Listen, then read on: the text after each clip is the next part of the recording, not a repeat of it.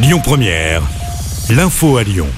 Bonsoir à toutes et à tous. Dans l'actualité ce week-end, deux trains sur trois circuleront en France. Pour rappel, les syndicats des contrôleurs Sudrail et la CGT ont indiqué maintenir leur préavis de grève pour le week-end de Noël et celui du Nouvel An. Il est dû à un conflit qui porte sur les salaires et sur les conditions de travail.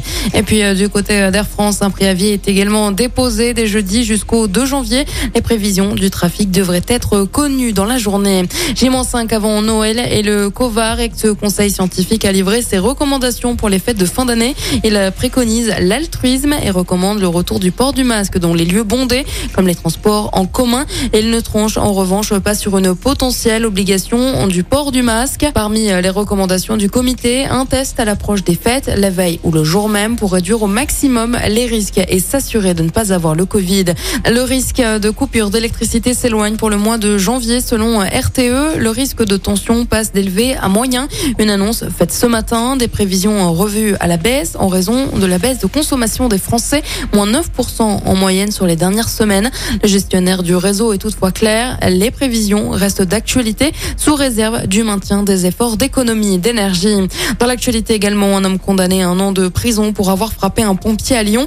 Les faits se sont déroulés samedi soir dans le 6e arrondissement. Le pompier a reçu plusieurs coups au visage alors qu'il intervenait après un accident de trottinette. L'agresseur, âgé de 29 ans, était déjà bien connu de la justice avec 19 condamnations. Une disparition inquiétante dans le département du Rhône. Un appel à témoins a été lancé pour retrouver un homme de 58 ans. Hier vers 14h, il a quitté son domicile de Saint-Georges de Rénin sans donner de nouvelles. Son signalement et sa photo sont disponibles sur notre application. Si vous avez des informations, contactez le 17. Lyon et le département du Rhône sont actuellement en vigilance jaune vent violent. De fortes rafales de vent sont attendues. Elles pourraient atteindre les 90 km heure localement. La vigilance de Météo France devrait prendre fin à 21h ce soir en football. Le feuilleton de la vente de l'OL prend fin. C'est officiel. L'OL est racheté par John Textor. Eagle Football est désormais l'actionnaire majoritaire du club lyonnais. De son côté, Jean-Michel Aulas reste président pour au moins trois ans. Il intègre le conseil d'administration d'Eagle Football. Et Karim Benzema a annoncé sa retraite internationale. Il aura disputé 97 matchs et a marqué 37 buts sous le maillot tricolore.